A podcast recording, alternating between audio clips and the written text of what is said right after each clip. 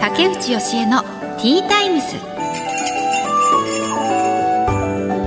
始まりました竹内義恵のティータイムズ毎回大手企業からベンチャー企業まで経営者の方、企業を代表する方をゲストにお招きして仕事へのこだわり、時代を生き抜くヒントなどお話を伺います。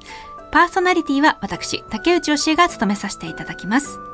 さて、今回のゲスト、お一人目が株式会社ドラゴン教育革命代表取締役社長、坂田誠一郎さん。ドラゴン教育革命？で皆さんも気になったと思いますけれども、ね、どんな方なんでしょう？教育事業やコンサルティング事業をされている方ということです。そしてお二人目が株式会社いい旅代表取締役の金田文夫さんです。こちらは旅行代理店ですね。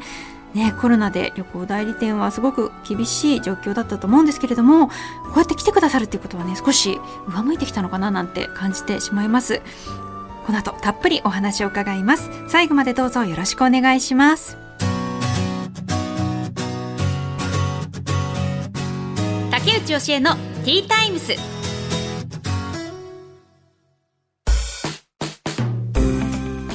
ここからは企業の代表の方をお招きしてお話を伺います。一人目のお客様は株式会社ドラゴン教育革命代表取締役社長坂田誠一郎さんです。よろしくお願いいたします。よろしくお願いします。まずはプロフィールをご紹介いたします。坂田誠一郎さんは大学卒業後吉本興業の芸人養成所東京 NSC に入学 NSC を途中退学され27歳で母校の愛知教育大学大学院に入学。29歳で教員採用試験に合格され愛知県の公立小学校中学校で担任を経験された後40歳で教育現場を離れ独立。株式会社ドラゴン教育革命を設立されました。はい。あの 先ほど、はい会社の名前ドラゴン教育革命 ってあの言わせていただいたところちょっとご本人が少しなんかくすって笑ったような感じがするんですが確かにインパクトのある会社の名前ですね。そうですね。僕今、まあ、SNS とかではドラゴン先生って名前で、まあ、活動してるってところもあるんで。ドラゴン先生。そうです。これはちょっとどういうことですか？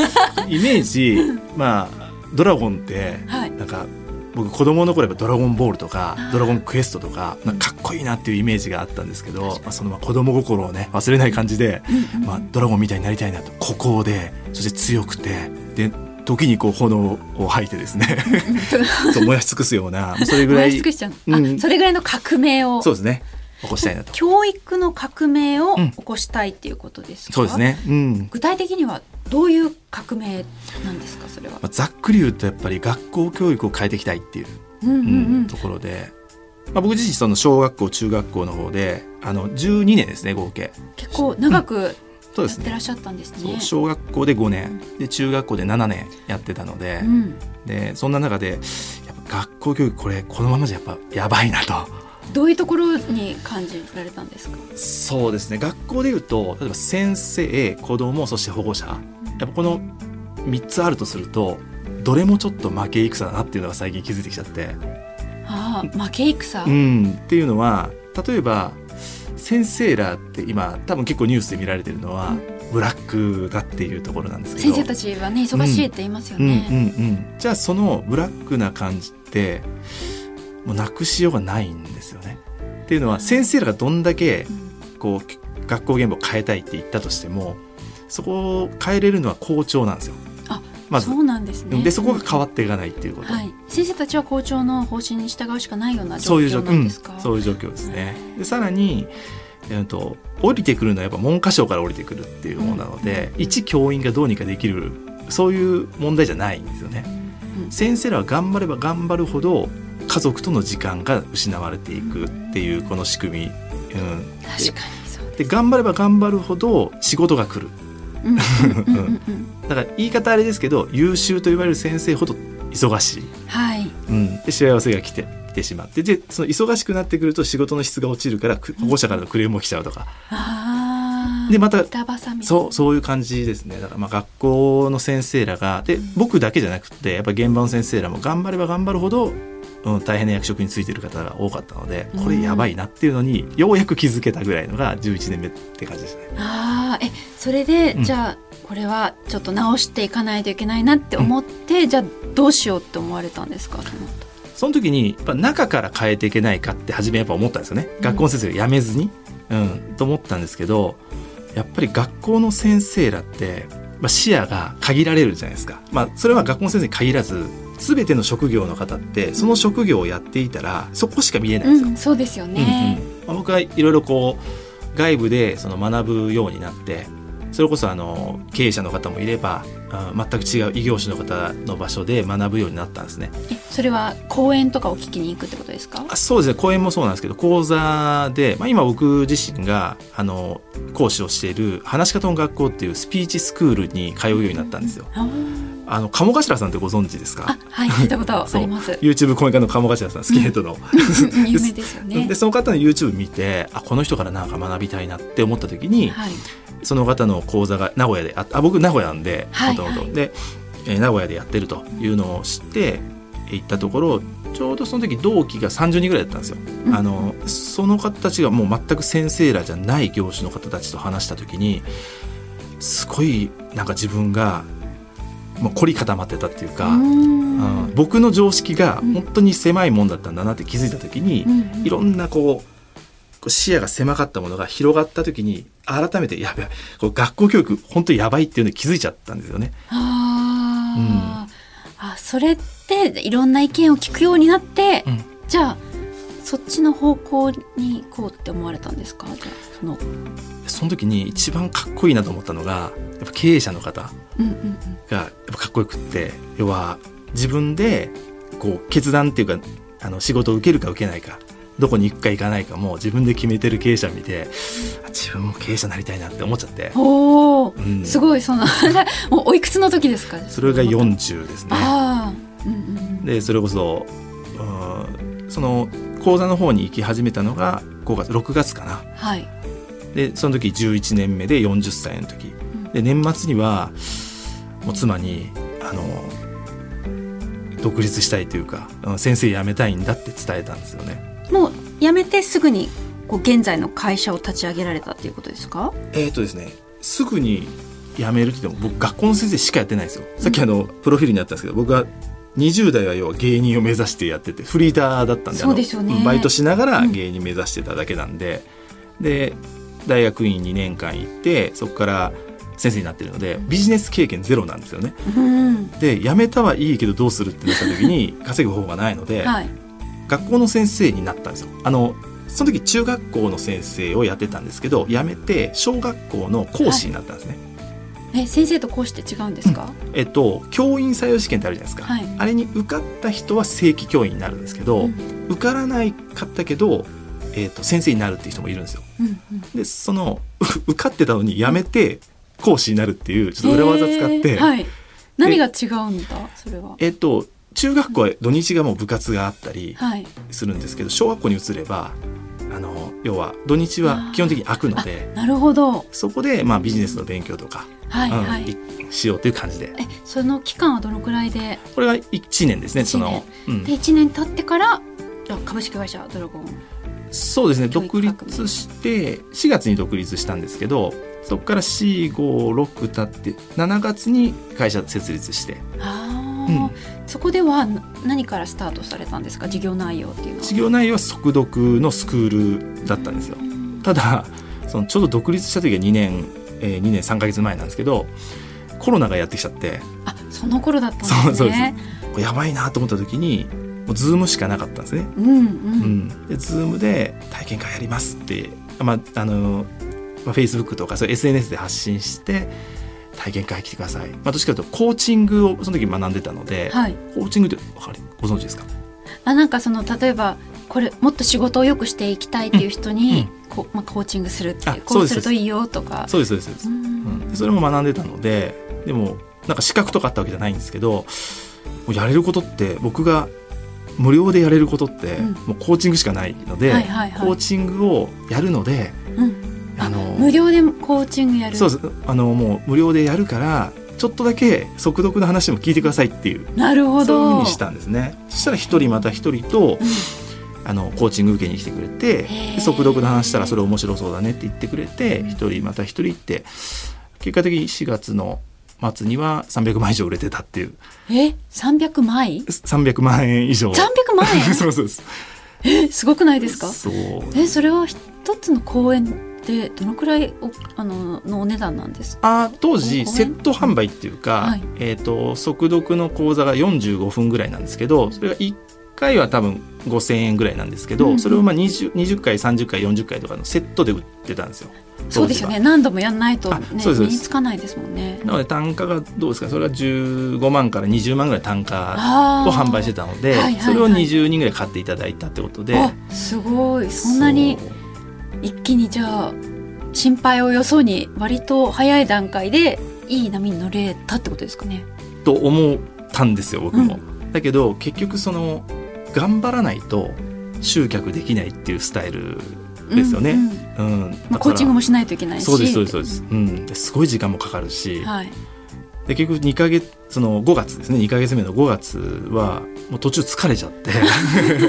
でもまあ売り上げ200万ぐらい経ったんですけど、はいはい。もう3ヶ月目にはもう50万ぐらいに下がっちゃってこれはやばいぞって思ってから、うん。そこから、まあ、真剣にビジネスを学び始めたっていう感じですね。えー、ビジネスを学ぶっていうのは？例えばその竹内さんだとインスタグラムを発信されてると思うんですけどやっぱそういうどっか認知人に知ってもらう媒体がないとうんうんあー例えば体験会やってますよって言ったところで誰も知らない。チラシでね配ってもちょっと知れてますもんね、そうですそうです。うん、でそれこそ速読に興味がある人って、ごくやっぱ一部なんですよね、本早く読みたいですっていう人ってそんなにいないじゃないですか。うんまあまあ読めたらいいな。にそう思ってる人はいるけど。いるけど、うん。それよりも例えば痩せたいとか、はいはい。うんもっとこう悩みいっぱいあるじゃないですか、うん。そっちの方にお金を使うので速読をどうやって買ってもらうかなっていう時にやっぱ商品も考えなきゃいけないし、はい。じゃあ別の商品やっぱ考えようとか、うんうんうんそうやっていろいろこうじゃあどうやってそこの作った商品に来てもらうかっていうのをようやくそこで学び始めたっていう感じ。いっうんへえあじゃあ商品をいくつか作ろうっていうのを考えたり。ぱい試しました。へえあそれ今あのねあのホームページも見させていただいたんですけれども、速読だけじゃなくて、本当いろんなことやってらっしゃいますよね。今現在どういうサービスを提供されてるんですか？今だとあのお母さん向けにえコーチングを教えてるっていうママためコーチング塾っていうのを、まあ、今メインで販売してるという感じ。お母さんにコーチング？なそうですね。お母さんの子育てについてじゃなくてですか？そうですね。やっぱりコーチングっていわゆるその目標を達成を一緒にこうサポートしていきますよっていうのがコーチングですよね、まあはい。野球とかサッカーとかのコーチっていうのはその方が上手くなってどうなりたいかをやっぱ引っ張っていくのがコーチじゃないですか。うんうんうんでコーチングの方は、まあ、スポーツに限らずこうやって対話をしながら、うん、コーチングでこう相手のなりたい姿、はい、うん、をこう見せてそこからじゃあ逆算してじゃあ今月は何やっていくっていうところを一緒にこうサポートしていくっていう仕事なんですけど、お母さんたち向けっていうか、まあ、ビジネス初心者向けにやっぱ在宅ワークで、うん。うん、やれるようにしていきたいなと思って。家庭のこともやりながら、まあ、でもこういうコロナ禍だし、うん。家で何かお金になることっていう。そうですそうです。あのさっきちょっとあの学校教育で先生負け戦だっていう話したんですけど、はい、えっと子供もそしてやっぱ保護者も僕は負け戦に巻き込まれてると思って、うんうん、例えばお母さんたちって今結構悩みで多いのが不登校。あ子供の子供の不登校。ですね。で不登校になったりすると何が大変かっていうと子供が家にいるじゃないですか。そうですね。そうするとお母さんたちはどうなるかっていうと仕事に行きづらい、うん。うん、っていう状況が生まれてきて、はい、でなんだったら自分のせいで不登校になったんじゃないかって自分を責めてしまうんうんうお母さんたちも多いんですよね。でそうなった時に、うんまあ、僕が何ができるかなって思ったら、まあ、在宅ワークでそのコーチングっていうことをしながら稼いでいけたらわざわざパートで例えば月、えー数万円を稼ぎに外に出るんじゃなくて在宅でその困ってる人をサポートしながら稼げるようになったらあ別に家にいようがいまいがうん。いいかなと思って。ああ例えばどういうことをされてる方がいらっしゃいますか？あそうコーチングでってことですか？コーチングの結果なんかどういう授業を始められた方がいるのかな、うん、いろいろです。その方の強みを生かして例えば、うん、ヨガのインストラクターをもともとリアルでされてた方がコーチングを学んでいわゆるそのヨガとコーチングを組み合わせてその要は心と体の両面でこう高めていくっていう商品を作っていったり。あそっか。ママのためのコーチング塾っていうのは、うん、お母さんにコーチングを教えるための講義をするってことですそうです。僕自身がそのプロコーチを養成するっていう。なるほど。はい。あじゃあその家でいながら他の人をコーチングできるような、そうですあ力をつけるさせるってことなんですねそうですねやっぱ、うん、食べていけるコーチを育てるっていうところ結局そうコーチングって習ってる人ってたくさんいるんですよ。はいはい。それこそ何十万、も100万以上払って。私の友人でもいます。いますよね。SNS ですごくやっぱり発信してるなと思って、うん、すごく大事なんですね。きっとコーチングでその SNS を活用するっていうのは。むしろ SNS 活用しないとコーチングで食べていけないっていうのは多分現状だと思っていて。確かに SNS は無料ですもんね、うん、無料の広告媒体ですよね。そうです。そうですその書き方とかもやっぱいろいろあるんですか？書き方。ありますね。竹内さん上手だなと思って見てますえ本当ですか？私なんかすごいアドバイス欲しいなと思って。何かこうしたインスタグラムでこうした方がいいみたいなあるかな？僕竹内さんのまあその全部こう見させてもらったわけじゃないです見ていいですか、はい、むしろああお願いしますバチッとあの先ほど見てきた時に僕思ったのが、はい、まずあのイラストあのあイラストはいあれはいいですよね。そのそうですか。うん、すごい。よかった。あれはなんか好きでやってるんですけど、漫画描いて。え、ご自分で？あ、はい、自分でやってるんです。それはすごい。でも、そんなうまくないんですけど。これやっぱりその、はい、いわゆる共感あるあるネタじゃないですか。うんうんうん、お母さんたちが見て、はいはいはい、あのそう見てで頭ゴンってぶつけるとかって、はい、あるあるみたいな。うんうんうん、っていうふうに入ってくれる人も。これめちゃくちゃいいなと思って。そうですか。はい。見てますしコメント数がすごい。でも、うん、なんか坂田さんはこういうものをこう提供しようみたいな情報があるじゃないですか、うんうんうん、あの拝見させてもらったんですけど、インスタグラムも、うん、私別に特にこれを伝えたいみたいなのがないんですけど。いいであの竹内さんむしろあんまり設定しない方がいいんですよ。あ私はそうなんですね。そう。あの竹内さんはもうインフルエンサーだからそれがなんかこうこうしたいみたいななんかその奥側になんかバックエンドなんかその商品がありそうに見せ方すると、やっぱ嫌われがちじゃないですか日本って。あなるほど。なので本当にこの子育てのあるあるとか、はい、例えばこうやってお仕事させてもらっているっていうところの発信だとか、それこそなんか質問とか寄せてそれに対する質問に答える形で、こういうこと心がけていますよみたいな日常的なのをやってる方がファン化が絶対できると思うので。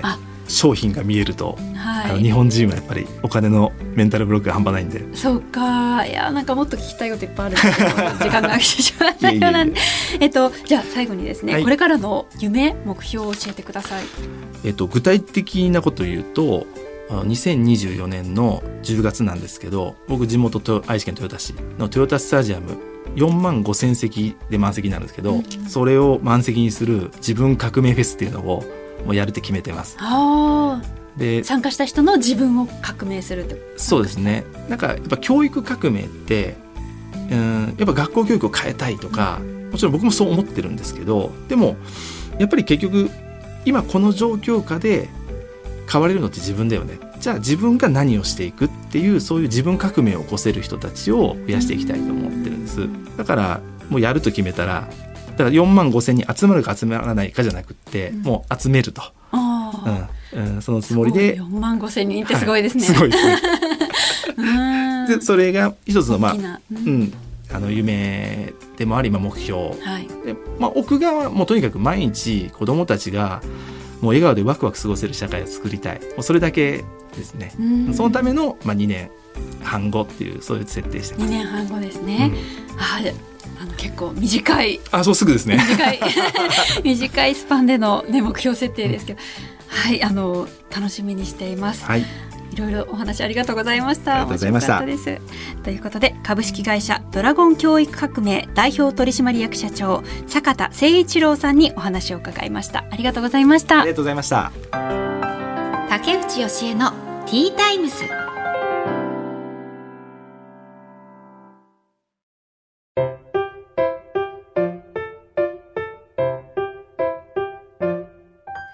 次のゲストをお迎えする前に本日の一品です。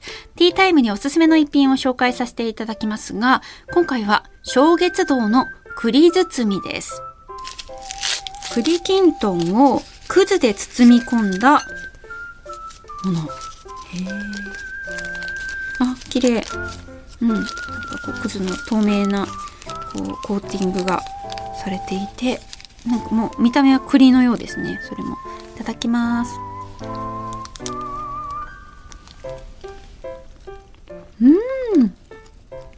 ともっちりとした食感で、中が栗本来の風味が感じられるような美味しいですね。うん。うん、冷やして食べても夏にぴったりかもしれないです。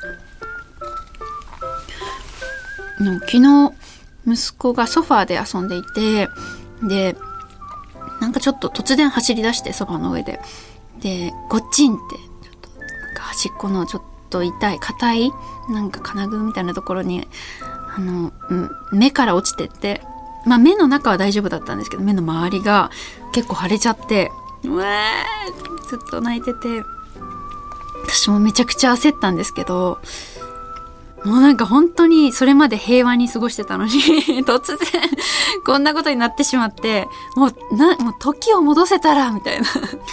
なんか私もすごい胸が痛かったですね昨日は寝る時も。うん、まあ本人は今日起きてニコニコしながら ニコニコしてるんですけども目が開いてなくて「辛い」ねえ本当子供っていつ怪我するかわからないなってうん本当にいつも気をつけてないとなって思いました。さて、この後お招きするゲストは株式会社 e 旅代表取締役の金田文夫さんです。この後たっぷりお話を伺います。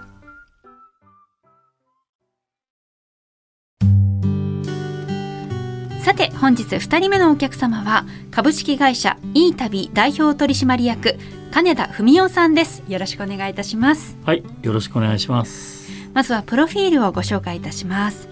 金田文夫さんは1967年山形県生まれ。高校を卒業した後地元を離れ大手食品会社に入社。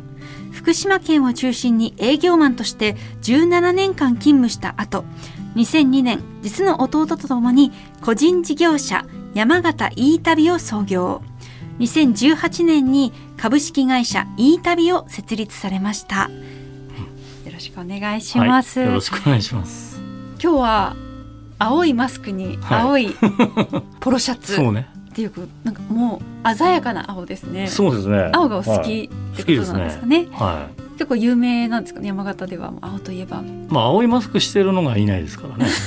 東京でもあまりいないですけどあまりいないねやっぱ山形にもあまりいないいいやいないですね。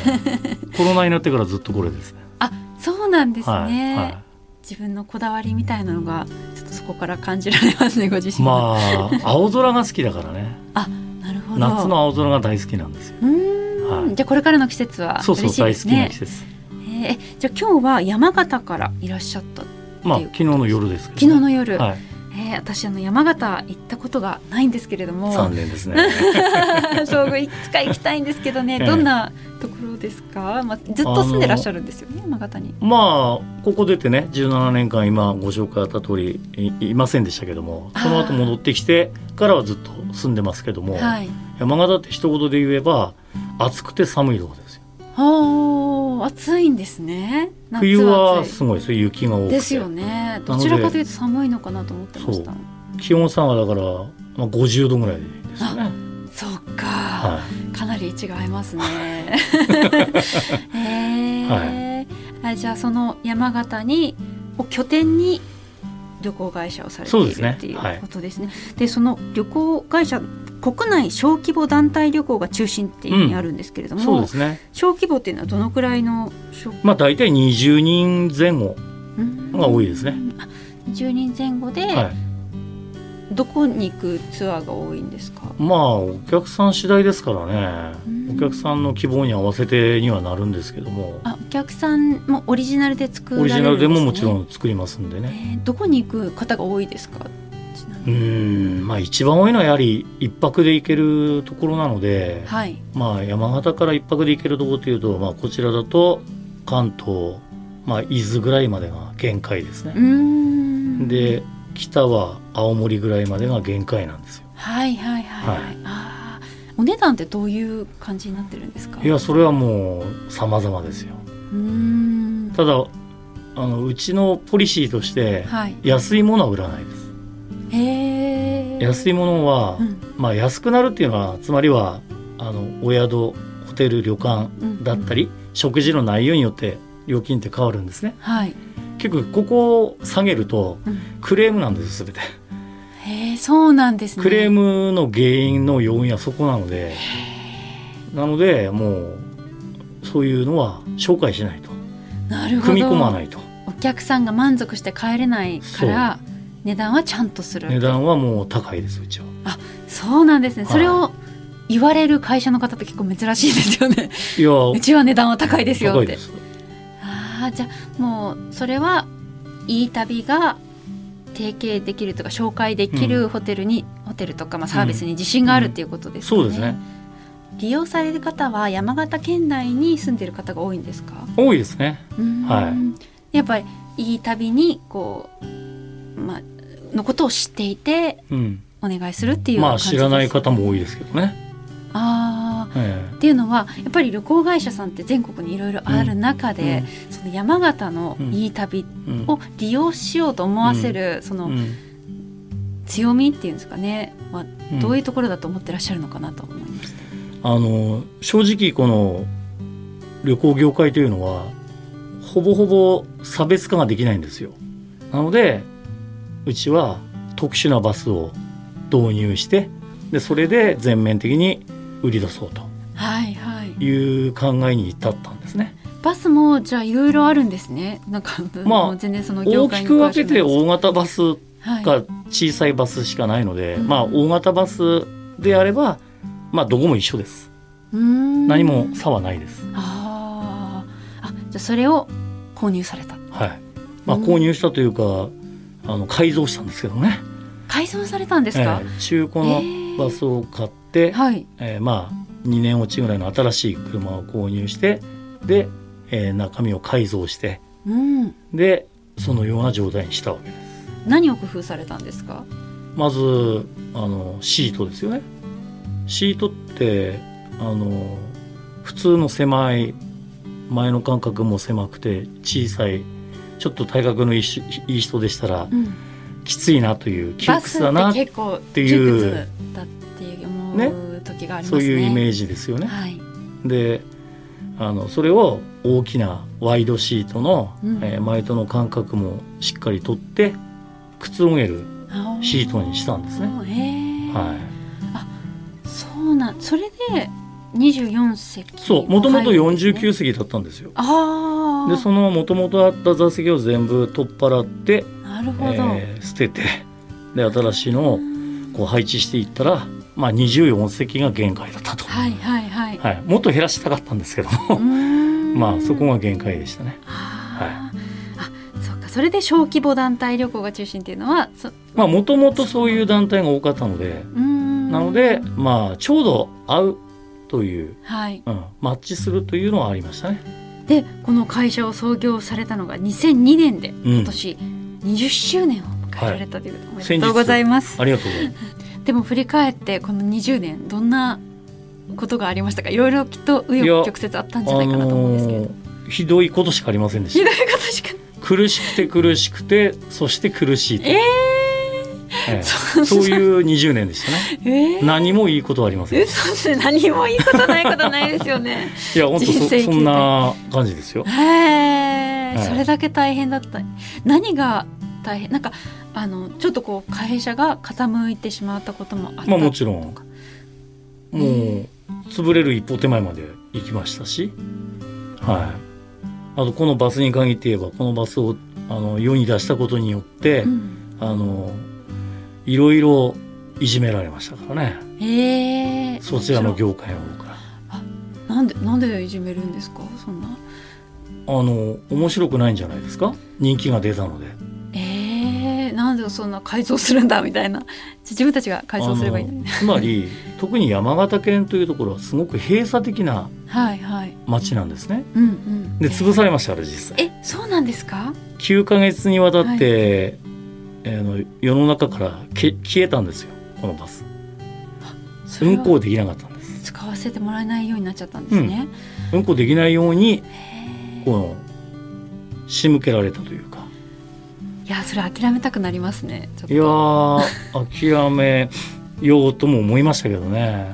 でも買ったばっかりだし借金はたんまり残ってるし。あ立ち上げる段階で高いんですよこ会のバス。あそうですね。のバス大型バスってあの新車で5,000万するんですよ。でこれ中古で2年落ちのバス買ったんですけどそれでも3,000万したんですで改造費で2,000万ぐらいかかってるので 5,000万かかったんですよ、すごい借金ですねそれは。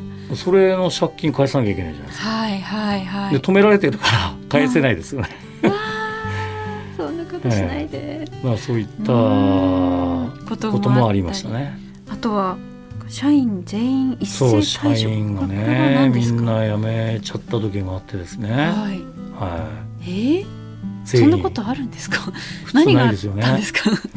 まあ根本的には私が悪いんですけども。うん。私が厳しすぎたというのもあるんだと思います。うん。でもまあ話し合ってやめたんじゃないですか？あみんなが話し合って、もうストライキみたいな感じでやめてやる、まあそんな感じでしょうね私もともとその先ほど冒頭にあった話の通りあの大手食品会社に勤めたんですけど、そうですよね。一部上場の大手食品会社まあ当時ですから今はそんなことないんですけどまあ超濃厚ブラック企業ですよ。はあ。もう働け働けうん。休みもなくそういうところの環境で育ったもんですからどうしてもそういう態度が出てしまってたんですね。はいはいはいでも今の若い方にそんなもの通用しないわけですようね。んそれに、まあ、気づいたと、まあ、気づかされたんでしょうね。だから多分その辞めた社員さんを、まあ、私的にあの解釈したんですけどうん。その当時はこの野郎と思いましたよ。うんうんその後あでもあなたはここまであの徹底的に落としてやらないと気づかないんだよねと。うん。いうふうに言われたようにはあの解釈してなのでえそういったえ厳しいえ言動とかそういうのはもうやめて。とにかくあ丁寧に丁寧に、はいはい。接するように心がけています。ご自身でも自分変わったなって思います？いや180度変わったと思いますよ。ああそう。180度。170度ぐらいですかね。ちょっと残ってるちょっと残ってる。ちょっと残ってますね。けど170度って変えられるもんなんですね。それそれぐらいのあ人間どん底まで落ちると変えられるんだと思います。そっか。よくあの地獄に落ちたとか言うじゃないですか。はい。あの私地獄だと思ったらその底が抜けて地獄の底見たんですけどそしたらその底も抜けたんですよ、その底も抜けてうん普通だったら諦めちゃうなっていういや諦めるんじゃないですか普通の人うは。んですけどそこは踏ん張ってで2019年に黒字化してるっていうふうに書そういてですね。はい。あるんですけれども、2019年黒字化に成功しましたね。えでもこうやってその旅行会社を今も続けてらっしゃるっていうことはこの仕事のこう楽しみっていうか良いところっていうのはご自身でどういうところに感じてらっしゃいますか、あの旅行嫌いな人いませんよね。うん、で私思うんですけど旅行が本当は人に一番必要なものだと思います。うんうんうん非日常ですから。確かに。で非日常が何何がいいかというとまあ普段のそういったストレスからも解放されますしそうすると免疫力も高くなるしワクワク感が出ますよね。楽しい、そういう思いができてしかもお金も使うわけですね。うんうん。これ旅行中のこと考えてみてください。普段卵が10円安い高いで右往左往するわけですよね、うんうん。ところが旅行に行くと1,000円2,000円単位で1000円単位でお金を使っていきますよね。確かに。経済効果もすごいんですよ。ああそうです、ね、いやいや使ってないですよね、うんうんうん、ね、あの人にお土産そういうこう楽しく使ってるんです、うんうんうん、旅行なんてね本当に最も経済に効果がある、しかも裾野まで。はいはいはい。で、えー、旅行した本人も喜ぶわけでしょ、うんうん、こんないいことはないんですよ。いやそうですね。もう、はい、コロナになってからなかなか行けずにいますけど、うん、やっぱり旅行したいっていうこう欲願望みたいなのはどんどん高まってますね。みんなあると思います今だからこうふつふつとこうねまあイライラ感もあるでしょうしね、早く行きたい早く行きたい、うん、特に海外旅行行きたいとかみんな思ってますよね。いや思ってますよ。それを抑えつけられてるので、これコロナ明けたらすごいことになりますそうですね。だからそれがきっとあるから、はい、今もちょっと踏ん張っていられるんですよね。そういうのはもちろんありますね。はい、もうちょっともうちょっとですよね。もしご自身がそのいい旅で旅行するとしたらどこ行きたいとかってありますか？私がですか、はい、私はあのね先ほど話しました通り青空が好きなので夏が好きなので、はい、リゾート地に行きたいですよね。ああ海外、はい、海外。でも国内でもリゾートに行ってのんびりしたいですよね、そうですね、じゃあこれからまあコロナも明けることでしょうっていうことであのこれから実現したい夢とか目標ってあったりしますか、うん、目標ね。私の目標はあのとにかくなんだろう。まあ旅行の話じゃなくなるんですけども、はい、あのとにかく社員さんにすごくやっぱり苦労をかけてきたので、うん、社員さんにとにかく幸せになってほしいというのが私の夢なんですね。そうすると社員さんが働きがいも出るし喜んで仕事をすればおのずと、えー、お客さんを喜ばそうという気持ちになるじゃないですか。うん確かに。幸せになるために働く喜びを追求すると。はい、これはご自身へのなんかこうまあ戒めもあるんですかね。いや本当に社員さんがいないとできないんです仕事なんて。一人一人で何でもかんでもできないので、はい。えー、やっぱりそうなっちゃいますよね。やでも本当に多分そうですね、うん、本当にこれはでも経営者の方は参考になる話なんじゃないかなと私はいやいやいやそんなことは私のあれは大したもないですけど。はい、ということでお話伺いました。ありがとうございました、はい、株式会社イータビ代表取締役金田文夫さんにお話を伺いました。ありがとうございました、はい、ありがとうございました